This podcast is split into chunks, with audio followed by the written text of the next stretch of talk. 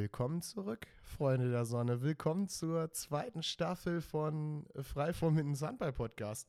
Staffel finde ich hört sich immer richtig wichtig an. Gefällt mir irgendwie. Äh, kurzer Blick zurück. Äh, tausend Dank für äh, Frei for Life. War mega geil. Werden wir definitiv nochmal wiederholen. Äh, Danke an meine Sponsoren, an das Arno, an meine Gäste, ja und natürlich auch an die Band und an äh, The One and Only Carsten Dehne, mit dem ich das Ganze gemeinsam äh, gestalten durfte. An alle, die auf der Gästeliste standen und sich nicht abgemeldet und eben halt auch nicht gekommen sind, ohne vorher Bescheid zu sagen. Ey, mögen euch die Ohren abfallen. Ähm, zig Menschen auf der Warteliste. Ähm, den Platz wegzunehmen, äh, ultra asozial und für mich auch nicht besonders geil. Äh, könnt ihr ja mal drüber nachdenken. Ähm, wie gesagt, jeden einzelnen per Namen werdet ihr dann schon merken. Blick nach vorne. Live Anton macht den Auftakt äh, nach der Sommerpause. Ein toller Gesprächspartner mit ja, interessanten Einblicken in seine Arbeit bei der TSG Altenhagen Bielefeld einen Blick auf die nächsten fünf Jahre, ja, die wollte er nicht, nicht, so richtig geben. Aber ich glaube, jedem von uns ist die Vision, die Idee der TSG bekannt. Ansonsten haben wir natürlich auch über Lives Spielerkarriere gesprochen, ja, und auch über die eine oder andere Thematik neben dem Feld. Nicht ohne Grund war Live immer Publikumsliebling, einfach weil er tolle Werte vertritt, das Ganze irgendwie sehr, sehr authentisch auch verkauft, wie ich finde, und ja, Schluss letztendlich natürlich auch ein sehr, sehr cooler Typ ist. Präsentiert wird diese Folge von der Physiotherapie Christoph Koch. Ihr kennt, ja, meinen Partner bereits. Ihr wisst, gemeinsam haben wir die Handballer vom Mindener Bessel Gymnasium unterstützt und äh, neue Handbälle gekauft. Und ähm, ja, ähm, Christoph hat einen ähm, wahnsinnigen Wunsch an alle Spieler und Trainer. Ähm, denkt bitte einfach im Training, ja, wie gesagt, egal ob als Spieler oder als Trainer, an äh, dynamische Stabi-Übungen. Die ersten Spielte haben es gezeigt, dass das Verletzungsrisiko einfach nochmal gestiegen ist. Und bei Fragen, Anregungen oder Tipps, ähm, die ihr braucht, wendet euch gerne an Christoph über die unterschiedlichsten Kanäle, Instagram, Facebook oder eben halt auch über das World Wide Web. So, ich glaube, wir haben es. Genug Intro. Viel Spaß mit Folge 19 von Frei vor Mindens ersten Handball-Podcast mit meinem Gast live Anton. Ready? Ready, ready. Ready, ready, ready. Er ist sportlich für das vielleicht meist diskutierte Handballprojekt der Region verantwortlich und darüber hinaus, ja, der eine, wie ich finde, sehr, sehr spannende Step-by-Step-Karriere hingelegt. Außerdem äh, eint uns der TSV Halen, unsere Haler Vergangenheit. Genügt Gründe, dass live Anton äh, die zweite Staffel von äh, Frei vor eröffnet. Äh, live, schön, dass du da bist. Vielen Dank, dass ich hier bei dir zu Hause im Wohnzimmer sein darf. Ja, danke für die Einladung, die du mir äh, gegeben hast und freue mich, dass du zu Gast bist und wir über die eine oder andere Geschichte ein bisschen plaudern können. Gerne, gerne. Wir nehmen auf Dienstag, 14.09.2021, sprich der Dienstag nach dem Spiel gegen Habenhausen. Ähm, auch wenn bei der Veröffentlichung der Folge das Spiel längst abgehakt sein sollte, und da gehe ich äh, schwer von aus. Ähm, die ersten zwei Spiele in der dritten Liga sind jetzt ähm, äh, gegen euch ausgefallen mit ähm, ja, einer sehr, sehr knappen Niederlage gegen Wilhelmshaven, einer etwas deutlicheren gegen ha Habenhausen. Ähm, was passt noch nicht im TSG-Spiel? Ja, erstmal muss man sagen, dass Niederlagen für mich immer ähm, sehr, sehr unangenehm sind, da ich ein ganz, ganz schlechter Verlierer bin. Und insofern ist der, wenn man Samstag spielt, der Sonntag immer ganz bitter, der Montag wird da besser und ab dann geht es eigentlich wieder so ein bisschen in Richtung ähm, Fokus nächster Spieltag. Ähm, ja, man muss ganz klar sagen, wir sind, wir sind wirklich in der neuen Liga, in der dritten Liga und ähm, dürfen halt auch die ganzen Begleitumstände mit. Ähm, wir waren neun Monate wirklich aus, dem, aus der Wettkampfphase raus haben uns dann ab Juni eigentlich wieder so erstmals an den wirklichen Mannschaftsbetrieb äh, rangetastet. Ähm, und da darf man einfach nicht vergessen, dass unsere Gegner mit Wilhelmshaven, Zweitliga-Absteiger, voll durchtrainiert hat das ganze Jahr und auf hohem Niveau gespielt hat. Da waren es wirklich Kleinigkeiten, haben wir 40 Sekunden vor Schluss den Ball Chance auf den Ausgleich, ähm, wo wir wirklich am Ende sagen, wir haben ein richtig gutes Spiel gemacht, uns letztlich nicht belohnt. Ähm, ja, und jetzt am letzten Spieltag gegen Habenhausen war es einfach so, dass wir gegen einen echt auf einen griffigen Gegner getroffen sind, der ganz viel dagegen gehalten hat und da fehlt uns an manchen Stellen dann einfach noch so die, ja, auf der einen Seite vielleicht auch so ein bisschen die Abgezocktheit, aber auch wirklich die, ähm, die Sicherheit im Zusammenspiel, diese Wettkampfhärte, das wirklich auch schon 60 Minuten auf die Platte zu kriegen. Und insofern ähm, ist das, glaube ich, für den Stand dieser Saison ähm, nichts Ungewöhnliches, dass es für, ein, für einen Neuling in der Liga, der eben da noch nicht so im Rhythmus ist, ähm, nicht wirklich leicht ist, so einfach mal die Punkte zu holen zum Saisonstart. Mhm. Ist wir haben ja eine, eine, relativ lange Pause hinter uns. Sind das vielleicht auch so ein Stück weit die Na Nachwehen, dass man dann genau in diesen entscheidenden Situationen vielleicht dann äh, nicht eben die richtige Entscheidung trifft? Ja, ich glaube, dass das schon ähm, wirklich ein Punkt ist, der natürlich auch in der Planung, als die ganze Zeit Pause war, immer so beim Trainer im Kopf schwirrt. Ne? Wie steige ich wieder ein? Was kann ich schon machen? Was fehlt den Jungs? Ähm, wo sind sie schon recht weit? Und ich muss eigentlich sagen, dass ähm, was echt positiv war, dass wir relativ schnell schon wieder alle das Gefühl hatten, boah, man verlernt das Handballspielen eigentlich nicht. Mhm. Also es waren relativ schnell schon wieder so, so Abläufe drin, wo man sagt, ähm, das funktioniert schon ganz gut. Man merkt auch bei Jungs, die ähm, bei mir im Kader sind, die schon länger dabei sind, die natürlich auch diese gewisse Erfahrung mitbringen, wo einiges dann vielleicht schneller läuft als beim, beim ganz jungen Akteur. Ähm, aber was man dann wirklich merkt, ist, wenn dann, wenn dann Spielfeld Crunch-Time 60 Minuten ist, dann ist das was anderes als ein Vorbereitungsspiel. Ähm, und da war uns allen klar, dass das eben auch, auch Zeit braucht. Ähm, und ja, deswegen glaube ich, ist das, ist das völlig normal und können wahrscheinlich die Mannschaften, die eben auch im, im Leistungssegment jetzt diese lange Pause hatten, bestimmt an der Stelle, der Stelle bestätigen. Wenn ich so auf die TSG gucke, dann ist es ein sehr, sehr spannendes Handballprojekt und ich habe auch bewusst gesagt, dass es oft diskutiert und das nicht nur über ähm, jetzt im Bielefelder Raum, sondern auch darüber hinaus. Äh, bestes Beispiel, es gab ja mal diese Clubhouse-Zeit. Ich weiß nicht, ob du dich daran erinnerst, ob du das kennst. Mhm. Ja, das war so ein. Äh, Im Prinzip kannst du es dir so vorstellen, das war so ein, äh, auch eine Plattform, wo du ähm, Gespräche live führen konntest. Also ähm, du hast dich einfach mit sechs Leuten irgendwie in so einen Raum getroffen, einer hat einen aufgemacht und dann äh, kannst du äh, da losquatschen und andere können dir zuhören. Ne? Also okay. Also so, so ein Live-Format. Und ähm, da war ich unter anderem immer relativ regelmäßig bei so einem Handball-Lunch äh, dabei. Ähm, den hat Finn Ole Martins, der, HS, der ähm, Hallensprecher vom HSV Handball, äh, kommentiert. Und ich war, war, echt fünf, sechs Mal auch da mit auf dieser äh, Bühne. Und ähm, da waren Leute wie Domenico Ebner, der gefragt hat, was geht da gerade in Bielefeld. Da war ein Jens Schöngard, der gefragt hat, was geht da gerade in Bielefeld. Ein Evgeny Pevnov. Äh, und alle haben das so ein bisschen ja auch ähm, oder äh, es kriegen viele, viele mit, ähm, was ja auch äh, vollkommen okay ist. Ähm, was ich mich nur so gefragt habe, was, was habt ihr konkret mit der TSG vor? Also nach welch, welche Ziele habt ihr und wonach wirst du vor allem auch als Trainer bemessen? Ich finde es erstmal total wichtig, ähm, dass man auch in meiner Position als Trainer das Ganze so ein bisschen runterbricht. Natürlich gibt es ähm, von Seiten des Vereins und auch ähm, von, von Christian Sprittlig als, als Geschäftsführer natürlich gewisse Visionen und Ideen, wie sich dann auch ähm, die Idee von, von der TSG entwickeln soll.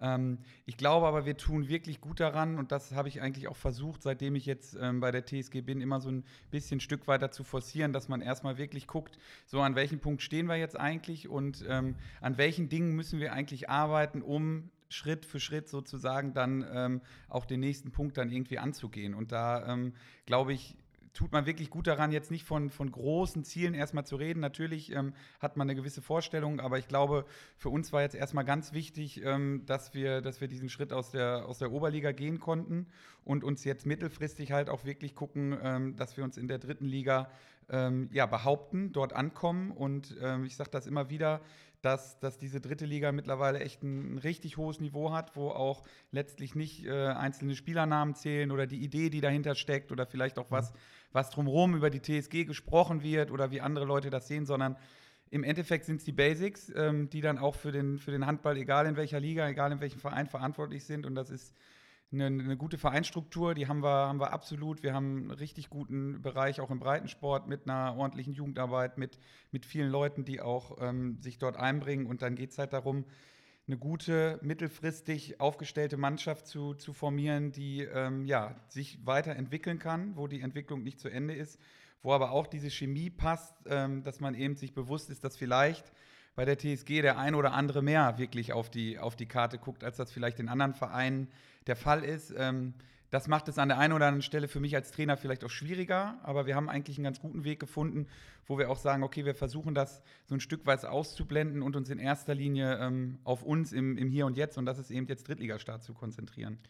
Ähm, jetzt ist die TSG ja auch ein Verein, der ja einfach eine super Struktur hat, wie du schon gesagt hast. Ne? Das ist ja auch sehr, sehr verdient. Das kommt ja nicht von irgendwo her, sondern auch eben, weil sich in Christian Spittlig auch unheimlich viel Mühe gibt und einsetzt. Ne?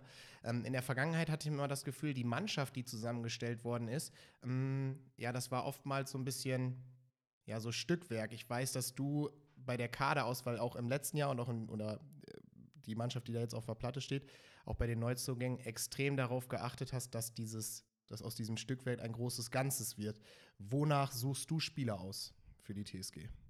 Also was man, glaube ich, erstmal grundsätzlich sagen muss, ich komme ja nun auch aus Vereinen, die zum Teil eine andere Struktur haben, wenn ich an Hahlen denke, gerade auch wenn ich an Spenge denke, sind ja mal sehr gefestigte Vereinsstrukturen, wo viel auf den eigenen Nachwuchs gesetzt wird, ähm, auch viel auf den inneren Zusammenhalt ähm, im Verein. Und natürlich ist bei so einem Projekt wie bei der TSG, auch mit den Voraussetzungen, ähm, es klar, dass man externe Leute dazu holt und insofern man grundsätzlich schon mal eine andere Struktur hat. Was mir jetzt wichtig war, gerade auch ähm, jetzt im, im, zweiten Jahr und jetzt auch im dritten Jahr, ähm, dass wir einfach Leute holen, die zu uns passen und die auch an der einen oder anderen Stelle immer einen direkten Bezug zu, zu unserer Idee und auch zu Bielefeld ähm, und dem Drumherum haben. Das heißt, wir haben also bewusst geguckt, dass wir Spieler holen wollen, die ähm, einerseits wissen, wie es funktioniert, die eben auch vielleicht eine, eine höherklassige Erfahrung haben, die einfach auch ähm, dem, was vielleicht am Bielefeld besonders ist, ähm, auch wirklich gewachsen sind und haben da wirklich mit, mit Nils Restrus und Dennis Doden ähm, ein wirklich sehr überzeugendes Torhüter gespannt. Wir haben mit ähm, Jens Bechtloff jemanden dazugenommen, der, der eben auch ähm, über langjährige Bundesliga-Erfahrung verfügt und gleichzeitig immer noch jemand ist, der immer vorweggeht, wo sich auch gerade die jungen Spieler, die so dann unsere zweite Säule sind, ähm, dran orientieren können. Da haben wir jetzt auch wirklich gesagt, wir holen nicht noch externe, sondern wir nehmen eben mit ähm, Janis Heidemann und Simon Formbrock wirklich zwei aus unserer A-Jugend dazu, die auch eine, eine wichtige Rolle in den nächsten Jahren in der Entwicklung spielen sollen. Und darüber hinaus einfach, ja, immer noch Spieler, die entwicklungsfähig sind und ähm, den Bezug zu Bielefeld haben mit Studium in Bielefeld, mit vielleicht auch jetzt bei Dominik Waldhof beispielsweise Referendariat an der Partnerschule, dass wir eben dahin kommen und das zurück auf deine Frage, auch das Aussuchen, ähm, dass wir eben nicht die TSG sind, die irgendwelche Spieler holt, die nach einem Jahr den Verein wieder verlassen, sondern dass man sich bei uns wohlfühlen soll, weiterentwickeln soll und dann eben auch Schritt für Schritt ähm, zu mehr Professionalität dann irgendwie vielleicht das führen kann. Aber über allem steht dann natürlich auch, dass es, dass es in der Chemie stimmt ähm, und da dann Leute dazu zu holen, die die auf beiden Ebenen unterwegs sind, nämlich Erfahrung mitbringen, aber gleichzeitig auch, auch Lust auf das Projekt haben. Das war mir eigentlich jetzt so gerade im letzten Jahr ganz, ganz wichtig. Und deswegen haben wir bewusst auch zu dieser Saison den Kader komplett zusammengehalten und haben gesagt, äh, wir nehmen mit Sean Pauli nur einen Linkshänder noch dazu, der, der auch Lemgoer Vergangenheit hat und eben auch aus der Region hier jetzt die letzten Jahre kommt. Ähm, ja, um da einfach ähm, so eine Plattform zu haben und auch auf was bauen zu können, was dann vielleicht ein bisschen mittelfristiger mhm. ausgerichtet mhm. ist. Schrager hat ja den Verein verlassen. Ne? Da ist ja der Verein auf, ähm, oder der Vertrag ja, äh, glaube ich, auch irgendwie in beider, im Einverständnis beide aufgelöst worden. Deswegen halt nochmal die Verpflichtung auf, auf, als Linkshänder, richtig? Genau, das ja. war sozusagen die einzige offene Position, weil wir auch zu allen, bei allen anderen ich sofort gesagt habe, Mensch, wir haben ähm, auch wirklich Spieler dabei, denen ich so ohne weiteres diesen Sprung in die dritte Liga zutraue, auch die, die es vielleicht noch nicht gespielt haben. Ähm, und insofern haben wir gesagt, Kontinuität bringt da viel, viel mehr, als da irgendwie zu sagen, jetzt sind wir eine Klasse höher, jetzt müssen wir da irgendwie noch, noch zwei, drei zusätzliche Externe verpflichten. Was mich nochmal so interessieren würde, jetzt so zum Beispiel so ein, weil das geht ja bestimmt auch auf deine Person zurück, weil du ja auch die äh, Gespräche federführend äh, führst. Jetzt wird Nils Dressrüsse nach seiner Zeit bei Hagen ja nicht nur Angebote von der TSG aus der Oberliga gehabt haben. Was, sind, was waren da Argumente, dass ihr so einen, wie ich finde, schon ja, Transfer-Coup für den Oberligisten, dass ihr so jemanden verpflichten konntet?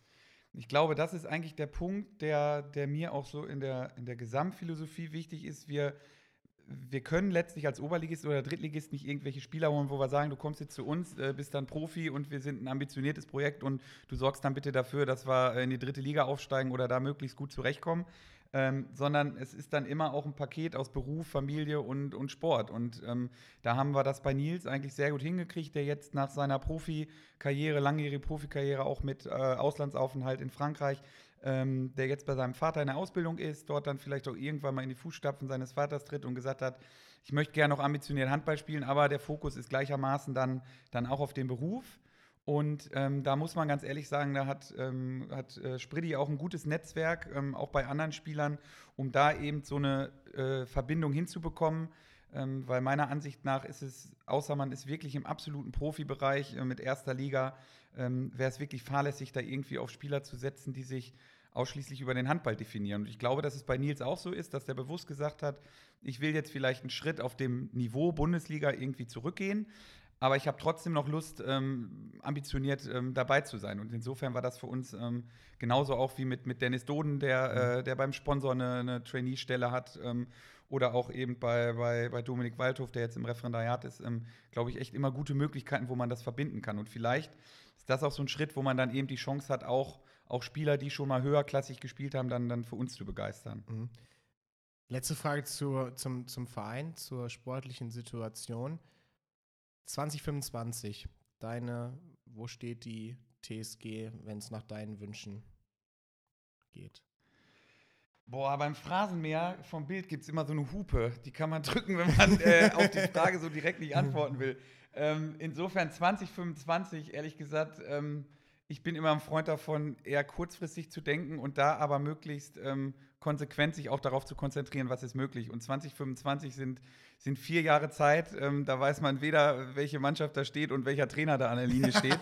Insofern, ähm, glaube ich, tun wir auch wirklich gut daran, bei unserer Idee uns ähm, erstmal mit dem Hier und Jetzt und der, der, ähm, der, der näheren Zukunft zu beschäftigen. Wenn ich einen Wunsch hätte, wo wir am, äh, am Ende der Saison stehen oder vielleicht auch, auch im Winter stehen, dann ist das da, dass wir ähm, auf allen Ebenen erkennen, dass wir in der dritten Liga ähm, gut mithalten können, dass wir es schaffen, auch mit den richtig ambitionierten Teams schon, obwohl wir noch Nachholbedarf in vielen Dingen aufgrund der letzten Saison haben, ähm, mithalten können und dass wir weiter Stück für Stück uns entwickeln. Ich glaube, das ist eigentlich der Weg, der ähm, vielleicht für uns auch jetzt aktuell und auch in der näheren Zukunft ähm, der richtige ist. Und wenn uns das gelingt, auch das, was wir uns so Schritt für Schritt vornehmen, ähm, dann auch, auch weiterzuentwickeln, dann werden wir vielleicht auch 2025, in welchen Konstellationen auch immer, äh, dann auch dastehen, wo wir, wo wir sein wollen. Okay, zu deiner Trainerposition nochmal, zu dir persönlich. Ähm, was hat sich für dich am Trainer-Dasein Vergleich Oberliga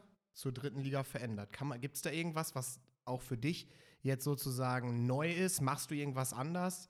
Ähm, gehst du anders vorbereitet in dein Training? Wer dich kennt, du hast gesagt, du bist super ehrgeizig, von daher, und ich weiß es auch aus Mannschaftskreisen, dein Training ist immer super vorbereitet. Aber hat sich da irgendwie was, was getan nochmal? Also es hat sich an den äußeren Faktoren natürlich was getan. Das heißt, du triffst auf komplett andere Gegner. In der Oberliga war das immer super, da warst du auch schon gut vernetzt. Ich habe mit, mit André Torge aus Möllbergen, Trainerkollegen, mit dem ich immer im engen Austausch war, da wusste man, ne, so bei Möllbergen bereite ich mich darauf vor, das wird deswegen schwierig. Wir haben über andere Gegner gesprochen. Ähm, das ist jetzt in der dritten Liga neu. Das heißt, du hast neben diesem einfach höheren Niveau, was die Mannschaften aufgrund auch ihrer langjähriger Drittliga-Zugehörigkeit mitbringen, ähm, auch immer den Fokus noch mehr auf Video, noch mehr zu gucken, wo sind die Feinheiten, noch mehr zu gucken, wo, wo knacke ich den Gegner dann vielleicht auch. Das ist mir jetzt so in den ersten Wochen aufgefallen.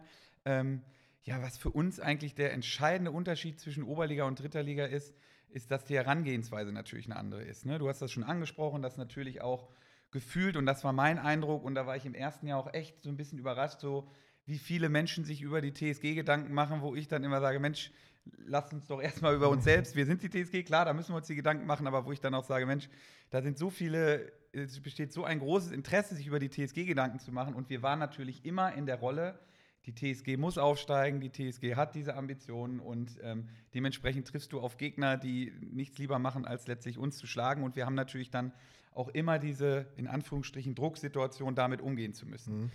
Und das ist eigentlich jetzt ein Vorteil, ähm, ohne dass wir in unseren Zielen und in unserer Entwicklung weniger machen wollen, ähm, dass wir eben jetzt auch mal die Möglichkeit haben, so ein bisschen durchzuschnaufen. Weil auch wenn das von außen bei unserer Kaderbetrachtung so aussieht, ja, die haben ja den und den Spieler und da muss das und das direkt das Ziel sein, ähm, finde ich es ganz, ganz wichtig, auch mit Blick auf die anderen Teams und auch mit dem Wissen, ähm, dass da eben überall gut gearbeitet wird, mit einem großen Vorsprung, nämlich Eingespieltheit und, und äh, Trainingsalltag in den letzten Monaten wir gut daran tun, ähm, ja, uns darauf zu besinnen, was eigentlich der nächste Schritt sein soll. Und da haben wir jetzt ein bisschen mehr Ruhe und das beste Beispiel ist das Wilhelmshaven-Spiel. Ähm, letztes Jahr und vorletztes Jahr war es so, da gewinnst du ein Derby gegen Jöllenbeck ähm, mit zehn Toren mhm. und die Leute fragen dich, hey, ihr habt zur Halbzeit schon mit zehn geführt, warum gewinnt das nicht mit 15? Wo ich dann sage, der Gegner hat Qualitäten, ne, dass sich das dann eben nicht so ergibt.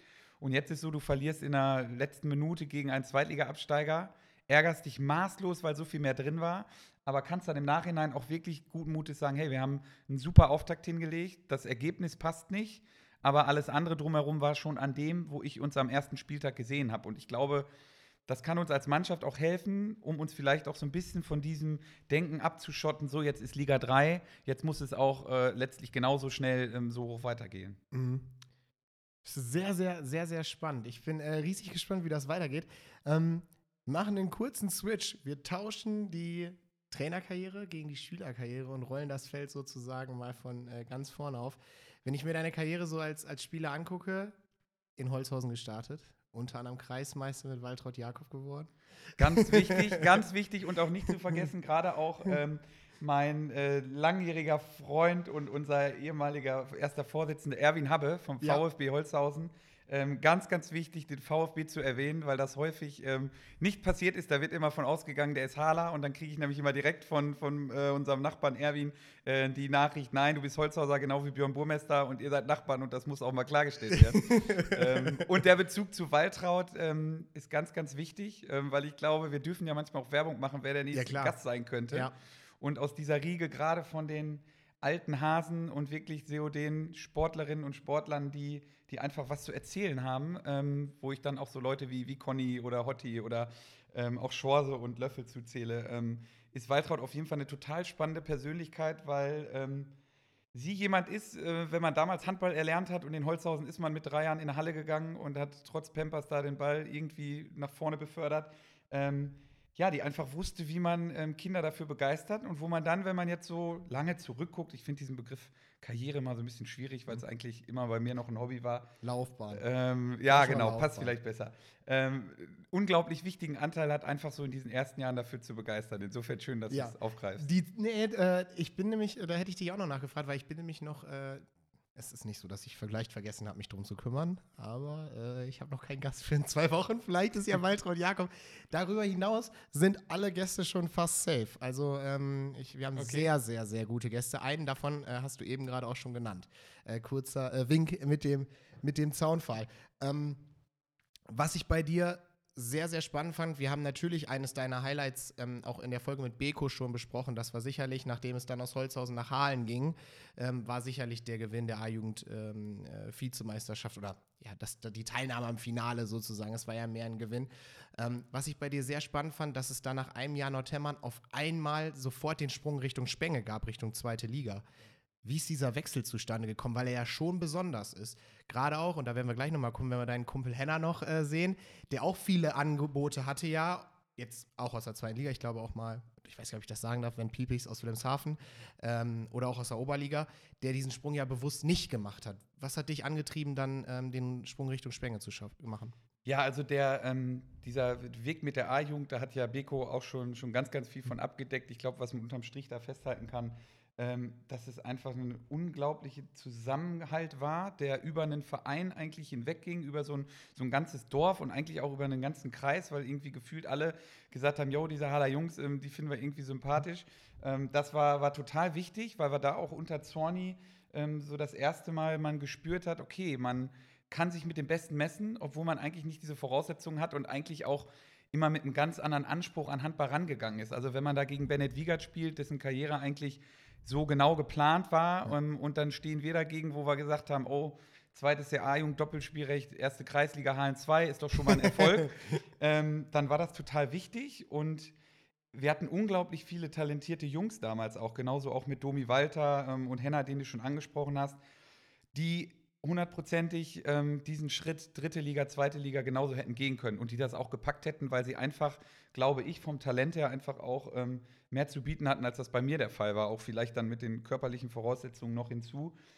Für mich war vielleicht der Unterschied da, dass ich immer jemand war, ich, ich wollte das immer ausreizen. Das heißt, ich habe immer gesagt, okay, du willst eigentlich dir später nicht vorwerfen, dass du nicht mal versucht hast, ähm, wie weit es geht, auch wenn du dann vielleicht scheiterst. Also das war eigentlich für mich immer so ein Punkt. Der manchmal durchaus auch unsympathisch war, weil man dann natürlich, wenn man mit mir zusammengespielt hatte, auch immer jemanden hatte, der manchmal auch über ehrgeizig war und manchmal dann auch vielleicht in seinem ersten Gedanken übers Ziel hinausgeschossen ist. Ähm, aber das war eigentlich so der Punkt, warum ich dann auch gesagt habe, okay, nach Halen, ich gehe nach Nordhemmern, habe damals ähm, über Frank Schoppe dann auch die Möglichkeit gehabt, mhm. mit, mit jemandem zusammenzuarbeiten, der mich einfach dann auch auf diesem Karriereweg in Richtung professionellen Handball dann unterstützt hat. Und ähm, ja, als dann die Möglichkeit kam von, von, vom Tusch Spenge, ähm, da habe ich einfach gesagt, so, so, das ist jetzt ein ambitionierter und wirklich gestandener Zweitligist. wenn, du dich, wenn die dich haben wollen und die werden irgendeine Idee haben, warum sie das zutrauen, ähm, dann machst du das. Wohlwissend, dass ich auch eher so derjenige bin, der dann manchmal eher skeptischer ist und gesagt hat, oh, ob das jetzt nicht irgendwie zu große Schuhe sind bei so einem Verein. Ähm, aber im Endeffekt war es eine super Entscheidung und ich habe dann auch bewusst gesagt, so, dann probierst du es jetzt früh, bist am, bist am Studieren in Bielefeld, hast eigentlich die Möglichkeit, dein Studium dir auch über den Sport ein bisschen mhm. ähm, zu finanzieren. Ähm, und insofern bin ich in der Rückschau auch total dankbar, dass dieser nächste Schritt dann Spenge war, weil es einfach auch ein Verein war, der mir so ein bisschen dieses, ja, dieses Denken mitgegeben hat, ähm, Handball ist wichtig, aber es ist nicht alles, sondern darüber hinaus muss Handball auch leistungsorientiert immer noch zu, zu Beruf und Studium passen. Und ja, ich weiß immer noch, dieses erste Vertragsgespräch mit Horst Brinkmann und Walter Schubert. Ähm, also die hätten mir auch sagen können, ich glaube, Walter hat sogar irgendwie so formuliert, ne, würdest du auch irgendwie für, für 200 Euro irgendwie spielen. Mhm. Ähm, ich wäre da auch umsonst hingefahren, ne? Aber man ist dann praktisch so in diesem Segment zweite Liga.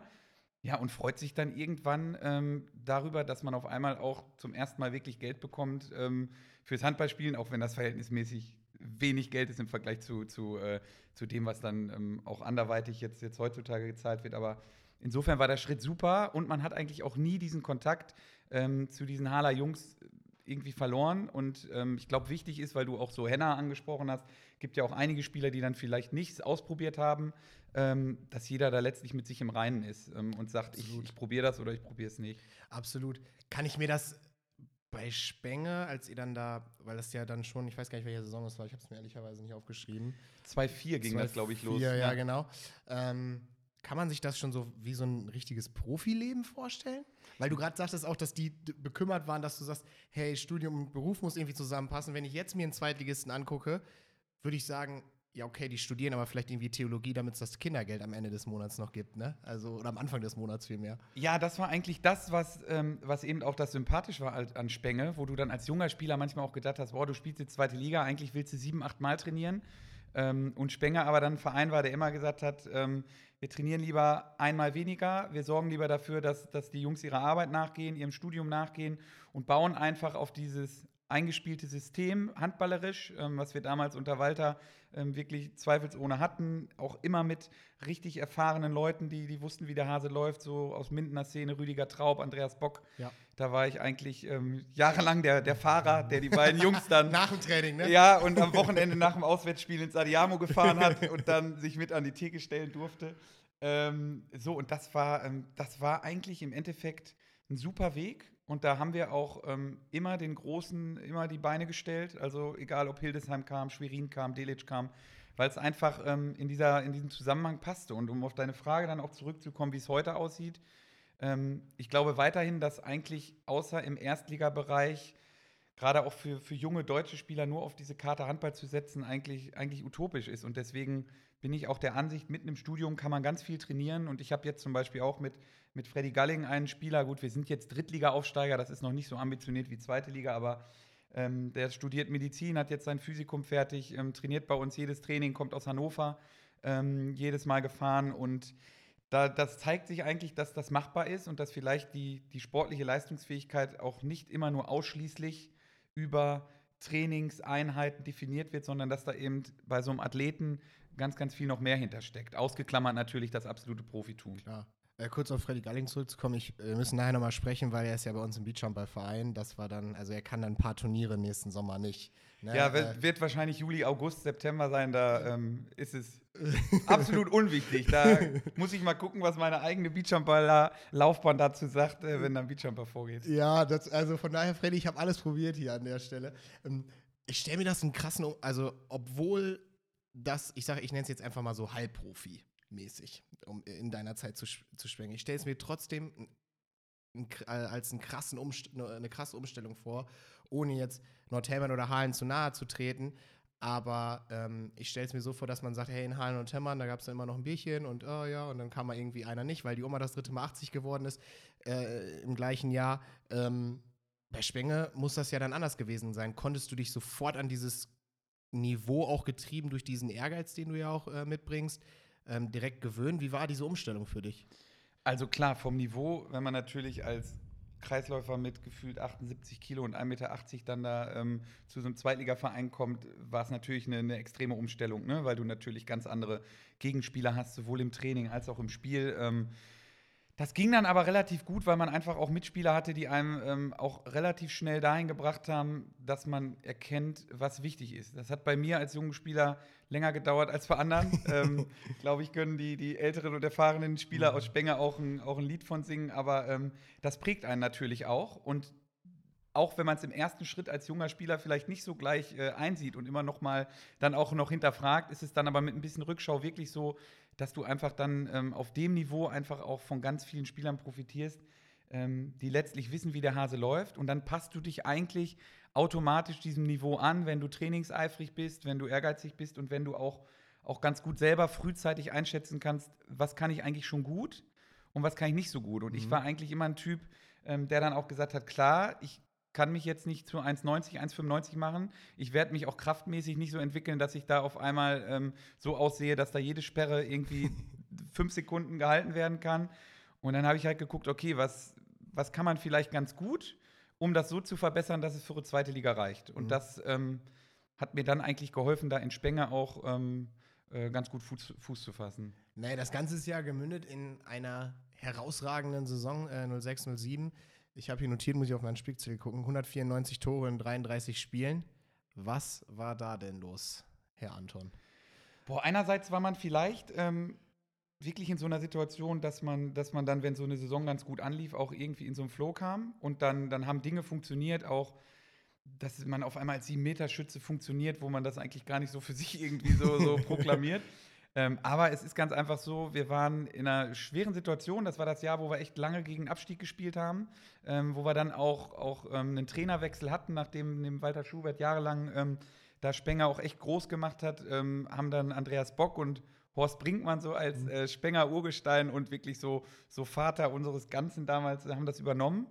Und daraus ist eigentlich so ein Team Spirit erwachsen, ähm, der dann dazu geführt hat, dass, und das ist auch was, was ich meinen Jungs immer versuche zu vermitteln, ähm, jeder eigentlich so wusste, welche Rolle er hatte und welche Aufgabe er sozusagen erfüllen muss, damit er es mit dem Klassenerhalt schafft und funktioniert. Und ich hatte halt die Rolle, ähm, die Bälle, die mir grandios von Frank Steinecke als Mittelmann immer wieder in den Raum gelegt wurden, äh, irgendwie dann reinzuwerfen, möglichst schnell rauszulaufen, weil Deckung konnte ich irgendwie nie. Ähm, zwischenzeitlich habe ich mal gedacht, ich könnte es lernen, aber ähm, da habe ich vielleicht auch ähm, das Übel erwischt, was vielleicht wenige Kreisläufer haben. Ich glaube, Teuer ist noch so einer, der vielleicht auch ja. ähm, immer als einer bezeichnet wurde, der wenig decken konnte. Ähm, und deswegen schnell rauslaufen, vorher ein Tor werfen und dann ähm, Andreas Bock als, als Abwehrspezialisten oder Jan Rüther dann, dann hinten die Arbeit machen lassen. Und dann ähm, kam da am Ende ein Klassenerhalt bei raus, der ähm, der auch echt so wichtig war für, für, für einen selbst, für die Entwicklung, weil man eben auch gemerkt hat, man kann eben auch in engen Situationen, wo es um viel geht, so Verantwortung übernehmen, dass man auch als, ja, ich glaube, da war ich 23, 24, als junger Spieler dann, äh, dann eben da auch seinen Teil zu beizutragen. Das mit den Rollen finde ich ganz interessant, weil Frank Carstens hat das ja auch äh, hier bei mir im Podcast erzählt, dass ähm, halt ein junger Spieler aus dem Anschlusskader dann halt eben die Rolle hat, äh, Dufniak zu simulieren zum Beispiel. Ne? Und das sieht man dann erst mal, im ersten Moment gar nicht. Normalerweise denkt, denkt man sich ja, der trägt irgendwie die Fahnen von A nach B, ne? aber äh, schlussendlich ist er dafür da, dass äh, man vernünftig eingestellt ist auf den Gegner, um, e um eben diese doofen Jagdbewegungen oder ohne dass das jetzt vergleichbar wäre, ne? aber in, Art, in der Art und Weise erstmal zumindest ähm, und in der Theorie das erstmal darzustellen. Von daher finde ich das ganz, äh, ganz interessant. Hast du Kontakt zu Teuerkauf? Seit, der kommt doch auch aus der Ecke hier, oder? Ja, ja, also das ist ja eigentlich, ähm, wenn man es Lemgo City nennen will, hat man hier eigentlich überall in der näheren Umgebung ähm, so die ganzen Jungs. Jens Bechtloff ist mein, mein direkter Nachbar, der hat neben uns gebaut, im Teuer wohnt, 300 Meter Luftlinie und ähm, Lemgo als, ähm, als Verein ist natürlich auch sehr familiär und das heißt, man hat eigentlich ähm, hier in Lemgo die, als Handballprofi die perfekten Gegebenheiten und deswegen bleiben ja auch so viele wirklich da. Ähm, also wenn man guckt, welche ehemaligen Handballprofis dann hier jetzt sesshaft geworden sind, jetzt Christian Schwarzer ist jetzt über Umwegen ne, wieder zu mhm. Besuch, weil sein, sein Sohn da ist und ja, natürlich hat man da an vielen Stellen ähm, Berührungspunkte. Mit, mit Teuer ist es so, Teuer ist jetzt Jugendkoordinator. Ähm, da wird es auch in der Zukunft wahrscheinlich immer mal Absprachen geben, weil ich ja am MWG auch als Lehrer äh, mhm. äh, hauptberuflich tätig bin, wo wir dann auch eben äh, Gespräche führen oder ähm, man hat den Kontakt zu Flo ne, über Altherrenfußball oder äh, diverse andere Dinge. Und das ist hier in Lemgo eigentlich schon, schon wirklich nett, weil ähm, ja, weil hier auch Handball irgendwie zwar eine große Rolle spielt, aber es trotzdem äh, völlig normal ist, ob man jetzt irgendwie Handballprofi ist oder nicht. Warst du auch auf der äh, äh Party da ähm, nach dem äh, DRB-Pokalfinale im Garten? Nee, da war ich tatsächlich nicht, weil ich mit meiner, ähm, mit meinem Lehrergesangsverein, wir sind immer so ein paar Herren, die dann immer einmal im Jahr ein Wochenende wegfahren. Und wir waren tatsächlich unterwegs ähm, an dem Wochenende in Erfurt und Weimar, haben da das Finale geguckt. Insofern konnte ich hier auch bei dem simulierten Autokorso mit DRB-Pokal nicht dabei sein, aber wir haben tatsächlich sogar eine Videobotschaft von den Guardiolas bekommen, weil ein Lehrerkollege von mir ähm, Spanier ist und der eben darüber die Kontakte hat. Insofern waren die Jungs ähm, vom Gesangsverein dann trotzdem ganz Was heißt denn Gesangsverein? Bist du musikalisch begabt? Nein, das ist so unser Deckname, weil wir ähm, verschiedene äh, Lehrer sind, die sich ganz gerne immer einmal im Monat treffen und auch ähm, einmal im Jahr wirklich äh, dann eine Fahrt machen zu, zu netten Orten, waren auch schon mal in Spanien. Ähm, und wir haben uns dann einfach Gesangsverein genannt, ähm, weil wir gedacht haben, dass das passt vielleicht ganz ein gut Deckname. Und, und, wirft den Blick nicht direkt auf, äh, auf eine Lehrerkombo. Ja, also äh, wenn irgendein Lehrer zuhört, der Mann vor mir kann auch Akkordeon spielen. Das weiß ich aus äh, bester Quelle. Ja, ist das doch so? Das ist ähm, zum Leidwesen meiner Mutter nicht mehr so. Sie stellt mir jedes Mal Weihnachten hier, wenn sie zu Besuch sind, immer noch das Akkordeon hin. Ähm, ich habe mich geweigert, musste aber jetzt, wo dann beide Kinder auf der Welt waren, dann doch noch einmal zeigen, ähm, was geht. Und ich stelle fest, so verrückt das ist, es bleiben manche Dinge wirklich haften. Also insofern vielleicht auch für, für junge Handballer und Schüler. Also es lohnt sich doch noch, das ein oder andere frühzeitig zu lernen. Glaube aber auch, dass es mittlerweile so schlecht ist, als dass man es nicht mehr als reines Akkordeonspielen bezeichnen würde. Es gab legendäre Team Apfel Weihnachtsfeiern, wo äh, live gespielt hat, habe ich gehört. Ja, ja. Ähm, äh, back, äh, back to business. Du hast gesagt, in Spenge war das extrem harmonisch, der Verein hat super funktioniert, ähm, du hast dich da wohl gefühlt, ähm, 194 Tore sprechen für, eine, für diese Rolle, die du beschrieben hast, natürlich dann auch in Ergebnissen ähm, eine, eine richtig gute Position wieder. Warum dann nach Hildesheim? Eigentlich das, was ich, was ich eben auch schon mal angesprochen hatte. Also ich ähm, habe dann die Möglichkeit gehabt, von einem ähm, Zweitligisten, der ähm, eben das verkörpert, wo wir eben auch drüber gesprochen haben, ähm, ein, ein, Angebot zu haben von einem Erstliga-Absteiger, wo ich dann auch in meiner Rolle überhaupt gar nicht mit gerechnet habe. Also wo ich gedacht habe, okay, ähm, warum sollte letztlich ein Erstliga-Absteiger Interesse an einem Kreisläufer haben, der, der mehr oder weniger da in der zweiten Liga eher unten aktiv war? Und insofern war das eigentlich wieder genauso der Punkt. Ich hatte nochmal die Chance, was anderes zu machen. Ähm, habe mich dann auch gegen ähm, Angebote aus dem Süden entschieden, weil ich gesagt habe, okay, man ist doch irgendwie heimatverbunden, was mhm. mit Hildesheim auch, auch wirklich eine gute Möglichkeit ähm, dann war und habe dann gesagt, okay, jetzt probierst du halt nochmal, ob das auch bei einem Aufstiegsaspiranten aus der zweiten Liga für die erste Liga gilt. Und da war eigentlich wieder mein Schritt, ähm, Step by Step zu gucken, okay, geht das, probierst es mal. Ähm, und im Endeffekt würde ich in der, in der Nachbetrachtung auch sagen, dass auch, auch dieser Schritt total richtig war, weil man einfach nochmal so ein bisschen ja auch die andere Seite vom Handball kennengelernt hat, weil eben Hildesheim damals doch schon ein recht professionell aufgestellter Verein war, der eben auch als Erstliga-Absteiger ganz klare Ambitionen hatte, wieder, wieder in die erste Liga aufzusteigen. Ne? Mhm. Macht dann das, hat dir das Leben als ja, Profi dann an der Stelle, du hast ja immer noch nebenbei weiter studiert, aber dass die Trainingsintensität, so höre ich es raus, war dann schon nochmal eine andere als bei Spenge. Da war der Fokus wahrscheinlich nicht mehr so auf, äh, ja, ohne dem jetzt allen zu nahe zu treten, ne, aber Job und Handball muss irgendwie funktionieren. Da hat wahrscheinlich ja Handball eine höhere Priorität eingenommen. Macht das Leben als Profi-Handballer, hat das dir gefallen? Also ich muss tatsächlich sagen, dass ich es ja halt nie so gelebt habe. Also wir haben natürlich in Hildesheim auch zweimal vormittags trainiert und, und hatten da eben auch Krafteinheiten und Abendstraining. Ich habe aber eigentlich äh, mit dem Schritt nach Hildesheim ähm, direkt wieder gesagt, okay, ähm, und auch in den Gesprächen dann mit Gerald Oberbeck als, als Verantwortlichen war das dann auch immer ein Thema. Ich, ich will mich da eigentlich nicht so drauf ähm, fokussieren. Wir hatten natürlich ganz viele Profis, unterschiedliche Nationalitäten, hohe Fluktuation auch immer nach den, nach den Serien. Ähm, und ich habe halt zusätzlich dann noch, ein, noch einen Lehrauftrag an der Uni in Bielefeld gehabt und bin dann an der Partnerschule auch ins Referendariat gegangen mhm. ähm, und habe halt da, und das spricht so ein bisschen auch dann, dann so für meine, meine Idee dahinter, immer gesagt, okay, nie die auf die Karte Handball setzen und mit dem Referendariat dann auch wirklich gleich in den Schuldienst zu kommen, ähm, um eben dieses zweite Standbein zu haben. Und ähm, deswegen habe ich dann zum Beispiel meine Krafteinheiten in der Mittagspause nachgeholt, ähm, habe natürlich dann auch, äh, wenn sonntags äh, oder samstags Auswärtsfahrten waren, die genutzt, um irgendwie ähm, einen adäquaten Unterricht irgendwie vorzubereiten.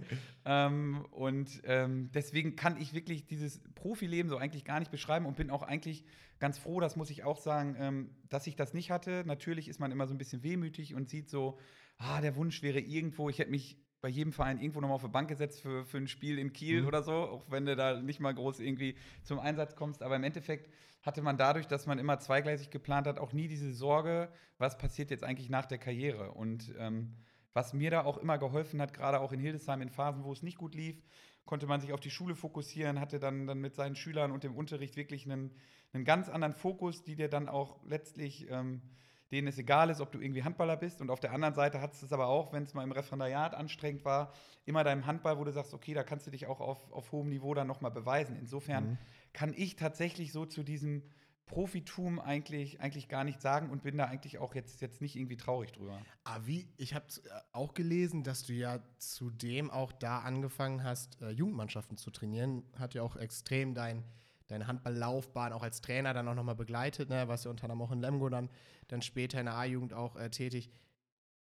Ich stelle mir das unheimlich, also wie, wie macht man das zeitlich?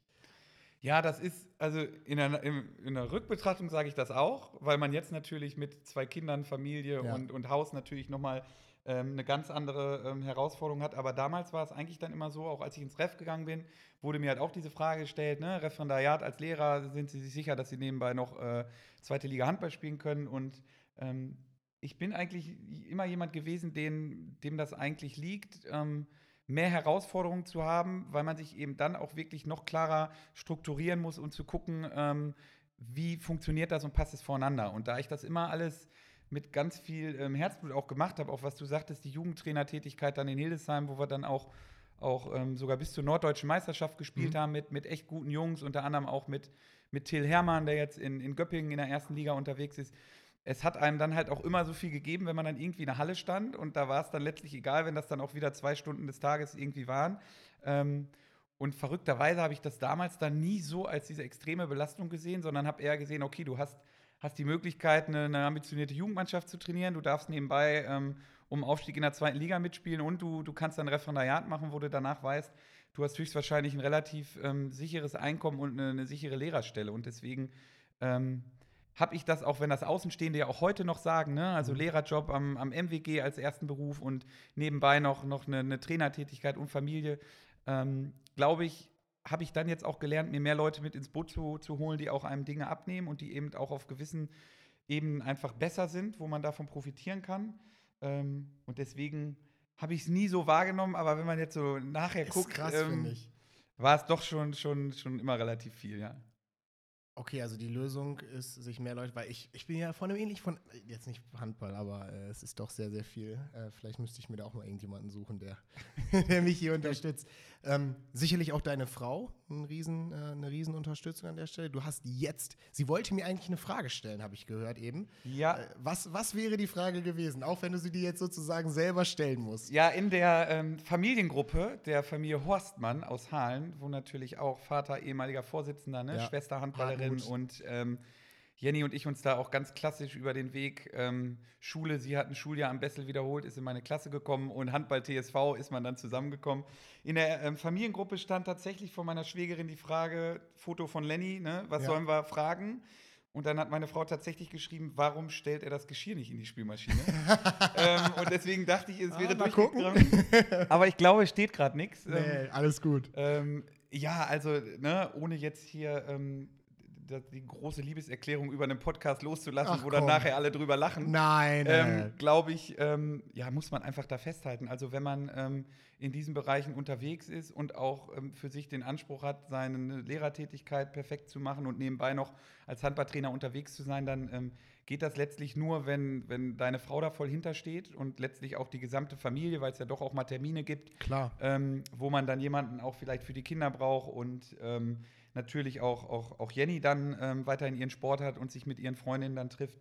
Ähm, das ist natürlich eine Riesenstütze, was wir aber auch merken, und das war eben auch immer so in unserer Familie, dass man eben auch diesen Handball so wirklich nicht nur als Belastung sieht, sondern eben einfach auch als ja, wirklich coole Möglichkeit, äh, nette Leute zu kennen und einfach auch die Kinder für den Sport zu begeistern. Es gibt nichts Schöneres, als wenn die eigenen Kinder dann im Trikot in der Seidensticker mit rumflitzen ähm, und dann letztlich so der Sonntag dann, dann letztlich vonstatten geht. Und insofern, ähm, ja, gebührt da, gebührt da Jenny natürlich der, der größte Dank, dass, dass sie das so mitträgt. Und das war ja in Bekos Folge auch schon so, wo die Frauen eigentlich erfolgreicher sind als die Männer. Ich glaube, er hat das damals ja. auch gesagt. Und meine Frau hat Erstligatore, ähm, immer hinter Annika Zierke, dieser ja. überragenden Linksaußen, ja. aber ähm, sie hat das große Glück gehabt, unter Löffel zu trainieren und erste Liga zu spielen. Insofern weiß sie, glaube ich, auch, wie, wie wichtig mir dann auch der Handball noch ist. Dann spare ich dir mal äh, die Frage, wie das eigentlich ist, wenn die Frau sportlich zumindest erstmal ein bisschen mehr erreicht hat.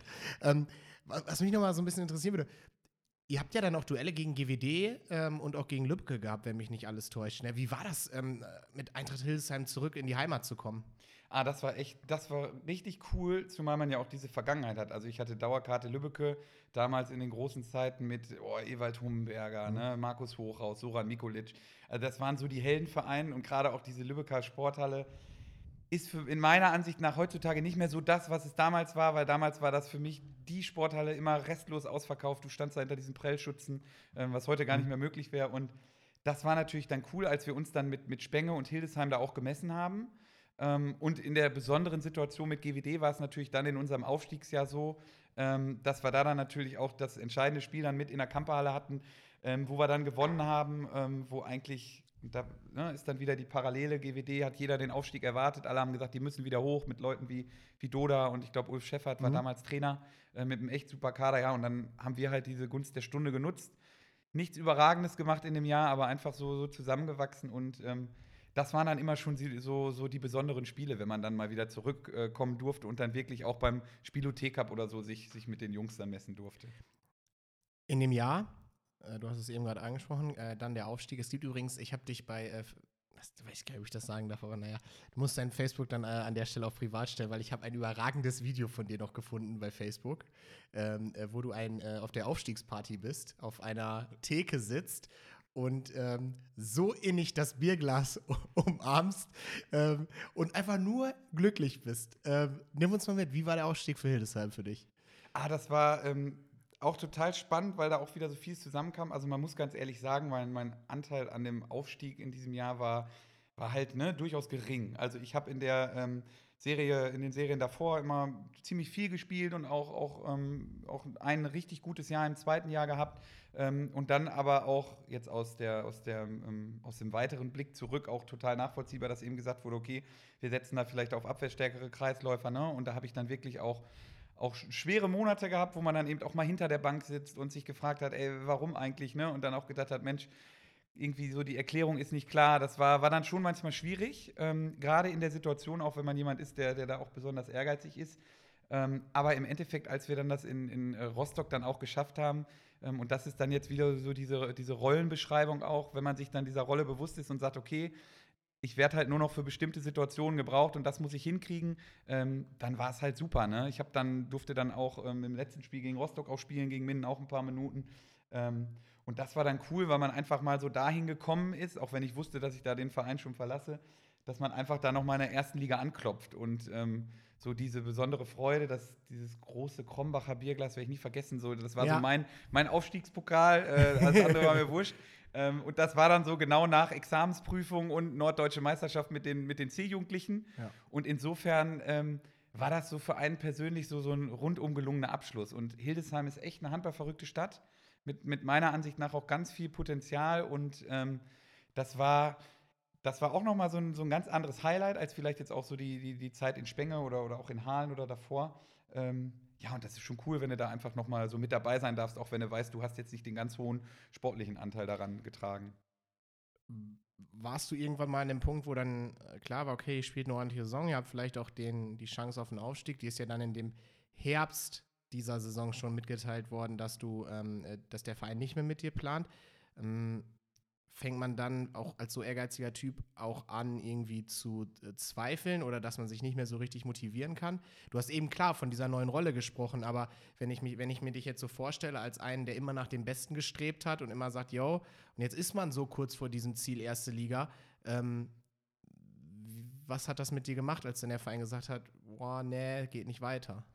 Also es ist natürlich insofern dann erstmal immer schwierig gewesen, weil wir auch gerne da in Hildesheim geblieben wären. Ne? Man ist da als Jugendtrainer aktiv, man hat, hat auch ein gewisses Standing, eine Akzeptanz im, im Gesamtverein und auch in der Stadt. Ähm, deswegen wäre ich da auch gerne geblieben, auch äh, an der Schule, wo ich Referendariat äh, gemacht habe, wo, wo Jenny und ich dann auch gesagt haben, okay, das können wir uns hier gut vorstellen, weil Jenny auch, auch ganz viele Freundinnen dort hatte und dort auch Handball gespielt hat. Das hat schon erst an einem genagt, weil man natürlich auch aus der Rolle kam, dass man auch vorher gute Serien gespielt hat, aber ähm, ja, nachdem man sich dann, ich habe da schon ein bisschen länger gebraucht, aber habe versucht dann das im Training immer so zu machen, dass ich eben gucke, ich nutze das Training jetzt für mich, auch wenn ich vielleicht keine Chance auf Spielzeiten habe und habe dann halt geguckt, okay, wo gibt es die beste Alternative mit ähm, Beruf und Sport, weil mir war klar, dass ich nicht zu irgendeinem Zweitligisten wechsle, wo ich dann irgendwie nochmal noch mal handballmäßig mehr mache. Und da war dann eigentlich echt die glückliche Fügung und das große Glück, dass ich dann halt frühzeitig mit äh, Nils Pfannenschmidt und der mhm. damaligen Schulleiterin vom MWG, Frau Fischer-Hildebrand und Christian Sprittlig in Kontakt gekommen bin. Und dann für uns halt irgendwie auch relativ schnell klar war, okay, das, das können wir uns hier in Lemgo gut vorstellen. Und insofern hat man dieses Enttäuschte dann ähm, ganz gut darüber kompensieren können, dass man sich einen anderen Plan zurechtlegt und eben auch den Fokus dann wieder mehr auf, auf Schule und Jugendmannschaft Dass legt. so viele neue Türen sozusagen dann am Ende dann auch aufgegangen sind, wo ja. einer halt eben zugegangen ist. Ne? Ähm, sehr, sehr gutes Stichwort. Ähm, du bist jetzt äh, Lehrer für Deutsch und Sport am MWG, nennst du das, ne? Genau, Marianne Weber Gymnasium. Genau. Ähm, mich haben natürlich auch einige Fragen aus deiner Schülerschaft erreicht. Ähm, sie haben alle einen Handballbezug. Äh, ich zitiere jetzt, ne? Also, ähm, und ich bin gebeten worden, beide Fragen hintereinander vorzulegen. Lieber live, zufällig weiß ich von deiner Nebentätigkeit als Lehrer in Lemgo. Äh, deswegen würde ich dich liebend gerne mal fragen, welcher Jahrgang dein Lieblingssport-LK war. Der Hinweis war, du wüsstest, was gemeint ist. Ja, ich ähm, weiß, was gemeint ist und muss dazu sagen, ähm, dass gerade diese Sport-LKs, ist ja am Bessel auch sehr mhm. präsent, ähm, eigentlich echt so immer die prägendsten Jahrgänge sind. Also klar, neben den kleinen 5er, 6ern, wo man unglaublich viel auch mitentwickelt und den Kindern mit auf den Weg gibt, ist so diese Sport-LK eigentlich so Zeit, so die Zeit, ah, wo, wo Schule irgendwie am wenigsten merkbar ist. Ne? Man mhm. hat Praxissport, man fährt auf Kursfahrt. Wir waren mit einem LK in Kroatien jetzt ähm, vor dieser Corona-Pandemie.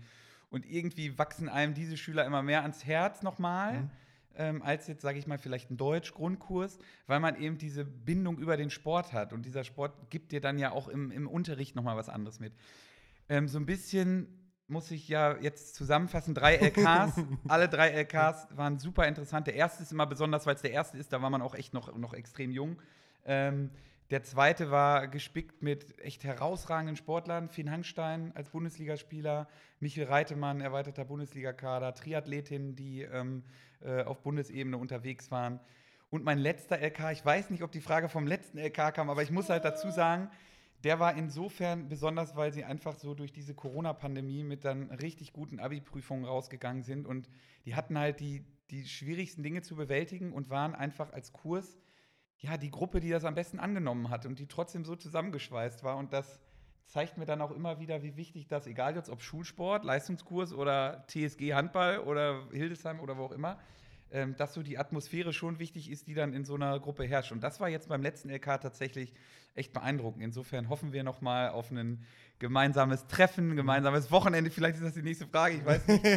ähm, aber ansonsten, ja, sind das viele echt interessante äh, Menschen daraus hervorgegangen, die jetzt auch so im Sport und im Beruf ihren Weg gehen. Die nächsten kommen jetzt als Lehrer hinterher in Sport. Ja. Ja, schade, Kara. Das tut mir leid, dass du hier nicht erwähnt worden bist. Ah, Schitte! Verdammt! Oh, jetzt habe ich im zweiten LK Kara Reiche als ähm, jetzt Bundesligaspielerin, die sich richtig gut entwickelt hat. Ähm, das sage ich jetzt nicht, weil du sagst, Der ist so am Rudern, ja, Unfassbar. Ja, ja, Unfassbar. Naja, also direkte Frage hinterher.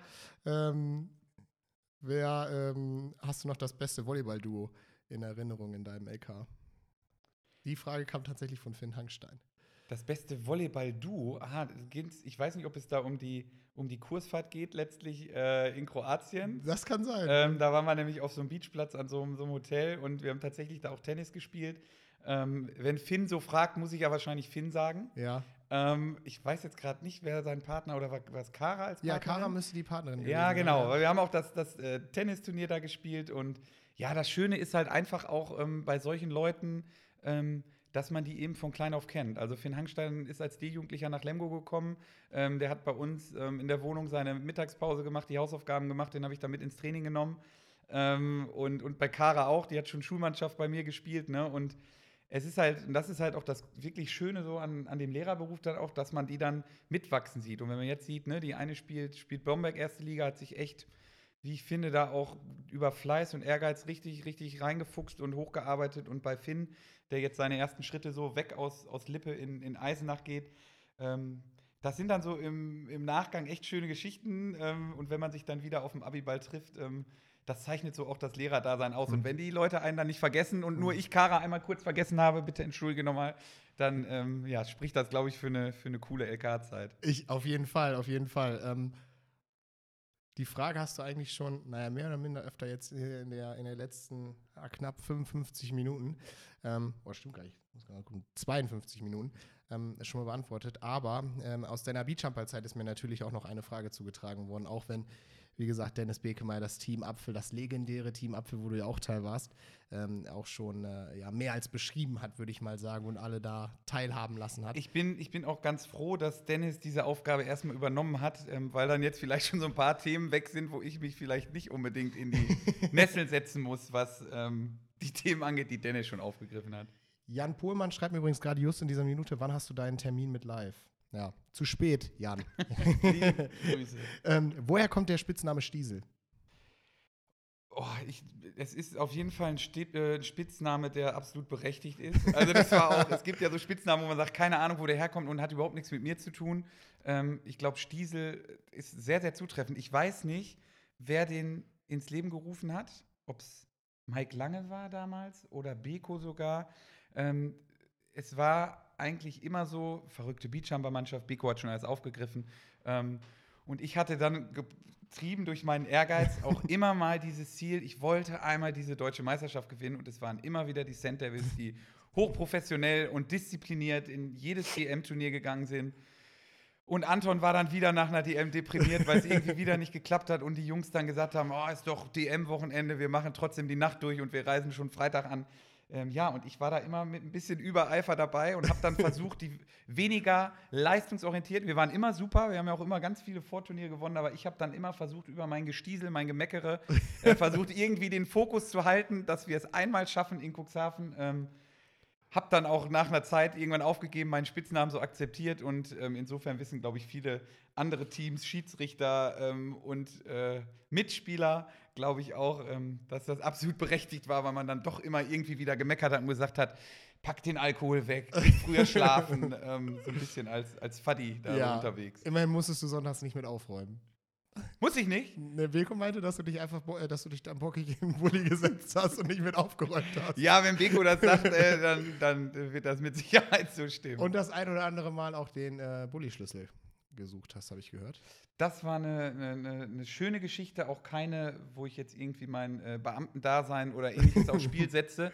Ähm, wir haben tatsächlich mal ein Turnier in ähm, Norden-Norddeich gespielt, alle Jungen gerade so mit, ja, mit Führerschein unterwegs, damals mit einem ganz alten TSV-Bulli noch unterwegs gewesen und ähm, ja, ich hatte dann nachts die Idee, Stiesel, ne, und dann durchaus auch mal ein bisschen nervend, mich einfach immer mit dem Kopf auf die Hupe zu legen, sodass nachts auf dem Zeltplatz um vier bei Fernlicht dann immer wieder die Hupe unseres Bulli, Pullis ging. Bis dann ähm, in irgendeinem Moment eine Spielerin von der Mannschaft kam und mir diesen Schlüssel rausgezogen hat, damit abgehauen ist. Und dann war natürlich Hysterie beim Team Apfel, weil wir dachten, wir kommen nicht mehr nach Hause am nächsten Tag. ähm, ja, bis sich dann Basti Ruhr aufs, äh, auf dem Bulli über aufs Bulli-Dach gestellt hat und ich weiß nicht, ob er ein Megafon dabei gehabt hat, aber gerufen hat, wenn nicht in einer Stunde der Schlüssel wieder an Ort und Stelle ist, würde er, und der hat sich, glaube ich, kennt, glaube ich, auch den Podcast, würde er bei Martin Kussmann anrufen, ja. seines Zeichens Polizist, und der würde vorbeikommen. Wo immer Basti damit gerechnet hat, dass ein äh, Polizist aus Minden dafür zuständig ist, den verschollenen Schlüssel wieder zu organisieren. Aber da die Team Apfeljungs ja immer auf die Füße fallen, wie so, eine, wie so eine Katze, lag dann am nächsten Morgen, als ich dann mhm. aufgehört hatte zu hupen, der Schlüssel vor unserer Windschutzscheibe. Ähm, und wir konnten dann, ohne dass der Ersatzschlüssel gebracht werden musste, doch noch nach Hause reisen. Mit Beko am Steuer. Natürlich, natürlich. Herrlich, herrlich. Mm, du hast eben gerade noch einen Namen gesagt den, gesagt, den werden wir in diesem Podcast in diesem Jahr auch noch mal hören. Also äh, zwei Hints. Äh, nächste Woche, ja, ich rufe da einfach mal an hier bei Waltraud Jakob. Fände ich super. Ja, die äh, nehmen wir auf. Ähm, ich würde sagen, machen wir einen Deckel drauf. Hab, haben wir noch irgendwas vergessen, was, was es noch zu besprechen gilt? Oder sind, sind wir durch? Haben wir noch irgendwas? Musst du, willst du noch irgendjemanden grüßen? Habe hab, hab ich irgendwas komplett völlig falsch recherchiert? Oder? Nee, man muss tatsächlich sagen, und das habe ich ja in den ganzen anderen Folgen als, ähm, ja, als ähm, Zuhörer deines Podcasts auch festgestellt, du, du bist gut vernetzt, hast ähm, viele Infos und ähm, ich glaube, das macht auch irgendwie so den, den Handballkreis so besonders. Man hat irgendwo immer eine Querverbindung. Und wenn mhm. man jetzt auch mal guckt, ich habe das ja eben schon im Vorgespräch gesagt, ähm, die ganzen vorherigen Gäste, die man in irgendeiner Form schon mal getroffen hat, ob als gegnerischer Spieler, gegnerischer Trainer. Ähm, und das, finde ich, macht, macht das Format total interessant und man kann irgendwie aus jeder Podcast-Folge äh, irgendwie was mitnehmen. Ich hoffe, dass ich ähm, so meinen Eindruck von meiner Arbeit Fall. als äh, TSG-Trainer, aber auch so drüber hinaus ähm, mit dir ganz gut besprechen konnte. Nee, ich fand es super, habe eigentlich auch nichts mehr. Wünsche allen Handballern, dass wir eine erfolgreiche und vor allen Dingen äh, durchgehende Saison haben, dass wir einfach ähm, ja dann irgendwie am Ende der Saison uns in den Hallen oder auf Mallorca oder wo auch immer irgendwie treffen können und alle sagen, es war irgendwie ein gutes Spieljahr. Sehr, sehr cool. Live, äh, vielen, vielen Dank dir. Ähm, wir hören uns dann äh, wieder in äh, 14 Tagen. Da zu Gast sein wird vielleicht Waltraud, Jakob, vielleicht auch irgendjemand anderes. Ähm, Nochmal ein kurzer Bezug zum äh, Intro. Ähm, denkt hier an äh, Stabi ETC. Ähm, der erste Spieltag hat es gezeigt. Ähm, viele Verletzungen auch da ähm, in allen unterschiedlichen Ligen. Also nochmal Bezug zur Werbung ähm, aus dem Intro. In diesem Sinne, äh, ein richtig guter Sportkommentator sagt immer, bleibt sportlich. Äh, also ziehe ich mit ihm gleich. Wir hören uns. Bis dann. Ciao, ciao.